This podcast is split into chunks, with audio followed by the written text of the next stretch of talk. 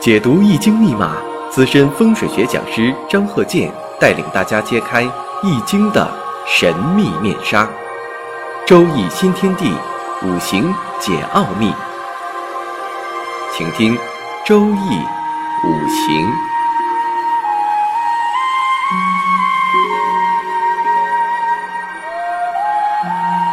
上山微电台荣誉出品。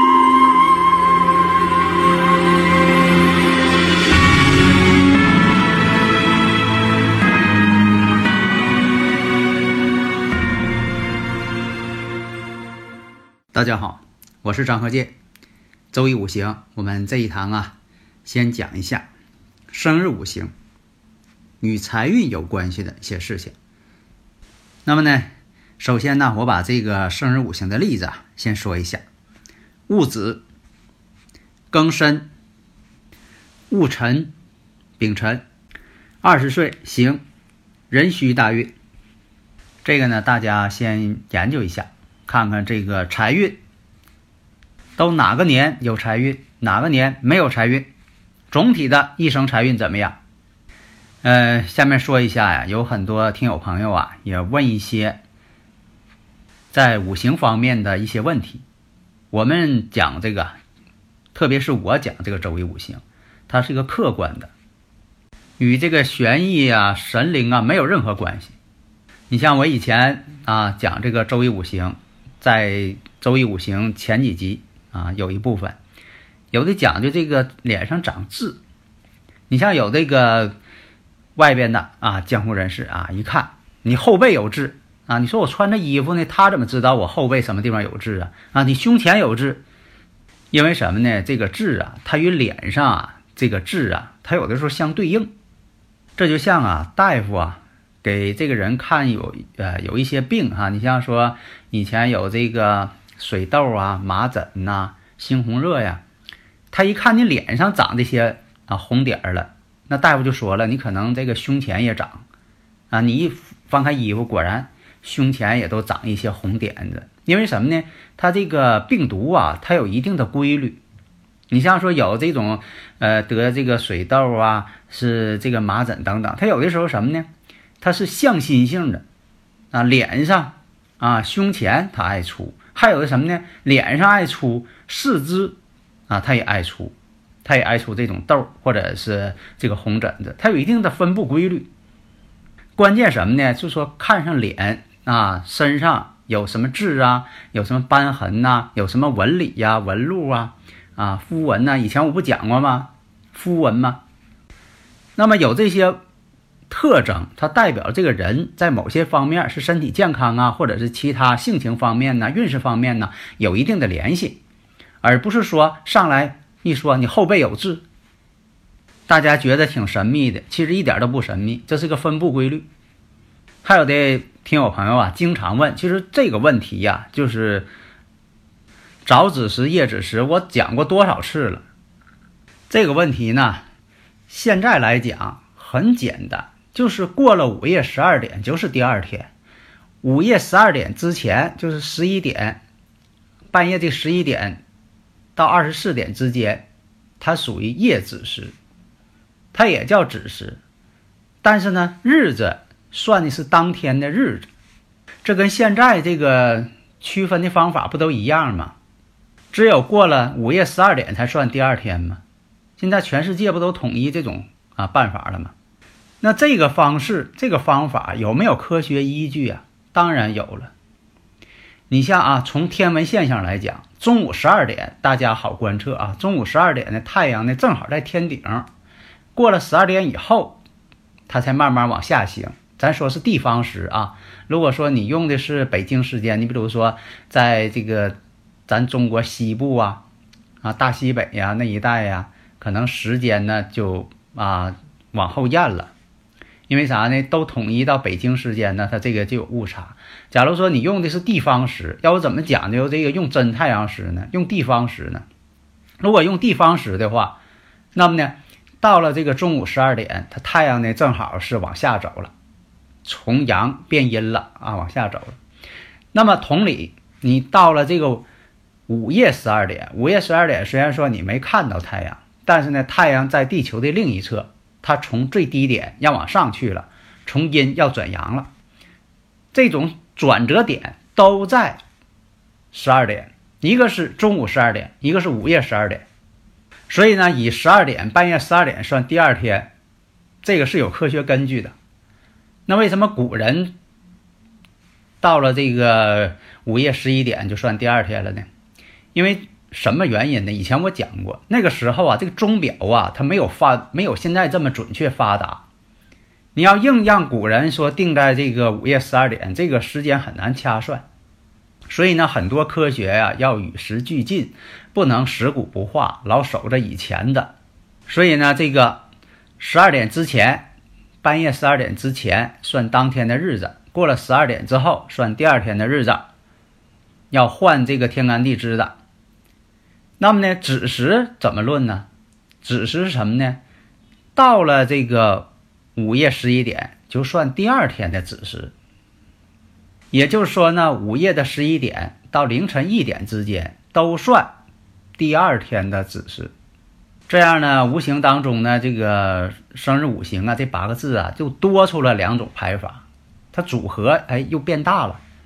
所以古人讲啊，自古难断子时命，那就是因为这个子时不好区分。那现在给它区分了，而且我实践证明呢，这种分法呢，确实也很准确。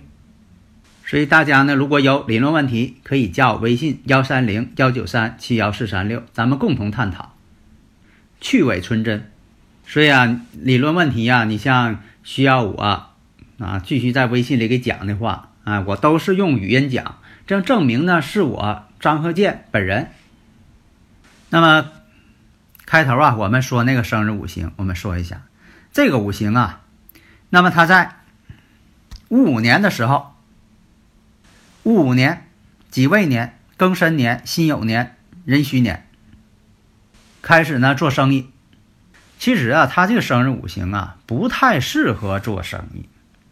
他就仗着他月上呢有个食神财星呢，地支当中暗藏财星，而且呢，地支当中我们看申子辰合成水局，合成财局。按理来说呢，这个财星也挺大的，身旺，合成的财局呢也挺大，但是呢，它就透出个食神，财星暗藏，四柱全阳，关键呢，石柱上透出个偏印，偏印遥克食神。那么呢，它在这个癸亥大运当中，按理来说呀，癸亥大运呢，这属于什么呢？这属于他的财运呢。有的人嘛，一看到财运或者财年，就认为呢。一定挣钱，这也未必，因为这个五行啊，申子辰合成水局之后，他的身呢明显变弱了。那么再走癸亥大运，满盘是水，大运当中全是水，反而呢身弱不胜财。所以在戊午年子午一冲，心里边就有想法了。有的时候逢冲啊，心里边就有想法。你像今年这个己亥年，有这个生日五行当中有巳火的。无论是年上巳火，啊，属蛇的，或者是巳时出生的、巳日出生的、巳月出生的，你像说这个是哪个日子出生的，可能自己不知道，但是呢，自己属蛇的肯定知道啊。自己是上午九点到十一点之间出生的，这个也有人知道，这个叫巳时。还有那晚上晚上九点到十一点出生，这叫亥时。还有属猪的，还有这个癸亥日的，还有这个与申金有关系的生日五行，今年的都有感应，都跟太岁有感应。所以他这五行戊午子午一冲，马上就想干点啥了。那么从这个己未年、庚申年、辛酉年、壬戌年。都行在癸亥大运上，而且呢，后边庚申辛酉壬戌，这都属于什么呢？水旺之地，金旺水旺，变成什么了？身弱不胜财。做的生意呢，倒是与火有关，因为他是土的日主，要做火的呃生意呢，正好是火能生土，生他自己啊。因为生我者印星，印星也代表事业。所以说他做的是火的事业。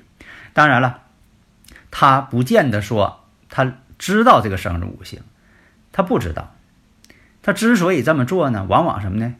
实践证明了，都是好像五行支撑他要这么去做，他无形当中就往这上找。有的时候五行在感应自己的时候啊，自己并不知道，但是往往呢，鬼使神差的就要做这件事儿，心心默默要做，一条道跑到黑，勇往直前。那么呢，在上边我说的这几年当中，经营与这个塑料啊、化学制品呢有关系，这个生意做的也不顺。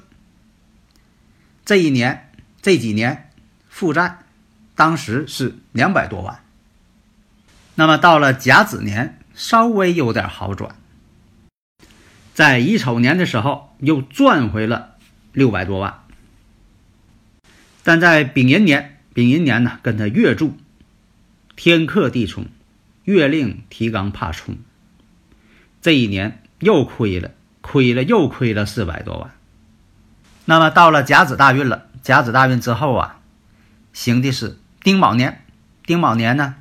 干脆吧，他做了一些其他一些偏业，做偏行，这回呢又挣了三百多万。戊辰年，戊辰年呢，再次做偏行，因为有的时候他这个正业呀，他不愿意戊了，又做别的，想要拆了东墙补西墙啊。那么呢，在戊辰年的时候，又挣了三百多万，但是呢。这几年这个负债总体看呢，还是亏了三百多万。然后到了几四年的时候，几四年呢，什么都没有了。为什么呢？辰巳相见为天罗，所以啊，你像呃，今年是己亥年，己亥年呢，碰到什么为地网啊？戌土。你像这个生日五行当中，像属狗的，或者是戌时出生的，戌月。戌日，年月日时嘛，如果出现虚土的，那今年呢就叫地网。碰到地网呢，做啥事儿呢也不顺。具体要不顺什么事儿，那得看具体的生日五行。所以啊，这个生日五行啊，根据这个流年大运来分析。当然了，我们也要分析一下喜用神。像这个日主，日主呢是戊土，戊土呢生在申月，是休囚之地。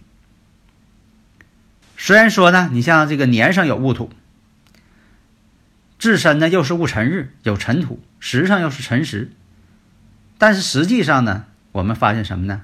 申子辰，就刚才我说的申子辰合成水局了，这样来说呢，它变得就身弱了。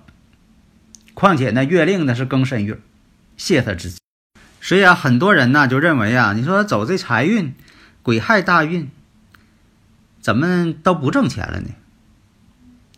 应该财源滚滚的。实际来讲呢，年上啊，它有一个戊土，日上也是戊土，这本身就存在一个比肩劫财，身弱又不胜财，而且呢，年上这个戊土，首先要跟大运这个癸水相合，申亥相害，月上是申金呢，申亥相害，戊癸合火，合成火局了，这个财星呢就有点变性了。那么你像说这个乙丑年。挣到钱了，为什么呢？官星出现了，官星呢能克制比肩劫财，所以说有呢官星护财之说。所以啊，就刚才我也说了，你像他这个丙寅年，丙寅年的时候啊，以他这个月柱啊天克地冲，这个食神呢全给克伐了，这样呢就把这个生财这个源泉呢给断掉了。所以丙寅年的时候，他败得很惨。丁卯年的时候啊，这个丁火呀生自己，使自己身旺，能够担一些财。卯木也助长了官杀，克住他的比肩劫财。所以不要认为说身弱这个比肩劫财呢是喜神，有的时候啊这个喜神呐也会出现这毛病。喜用神呢也不说都助你，实践证明了，你光分析喜用神，你肯定分析错。所以你看这个他的这个命运走势啊，他与喜用神呐。关系并不是特别大，所以啊，要讲究什么呢？生克制化，行冲合害，这是最关键的问题。所以现在呀，有很多人呢，受这个一些有些书的影响，还有一些某些一些讲课的这个啊派别方法的影响，总爱这个分析这喜用神，琢磨好几十年了。这一个是浪费时间、浪费精力啊！我在这里呢，并不是说的否认喜用神，但是我说什么呢？不要为喜用神而喜用神。所以啊，有的时候你看。比肩劫财可能是喜神，但是有的时候官星出现克住比肩劫财的时候，这个人一样发财。为什么呢？再是喜神，他也是比肩劫财，他也叫劫财。所以呢，我以前讲过，说这人再喜水，也不能天天让他搁水里泡着。你说这人再忌水，你也不能说他不喝水。所以说呢，分析五行一定要辩证的看。一定要重五行，轻格局，这样你分析出来的事情才能够丰富多彩。好的，谢谢大家。登录微信搜索“上山之声”或 SS Radio，关注上山微电台，让我们一路同行。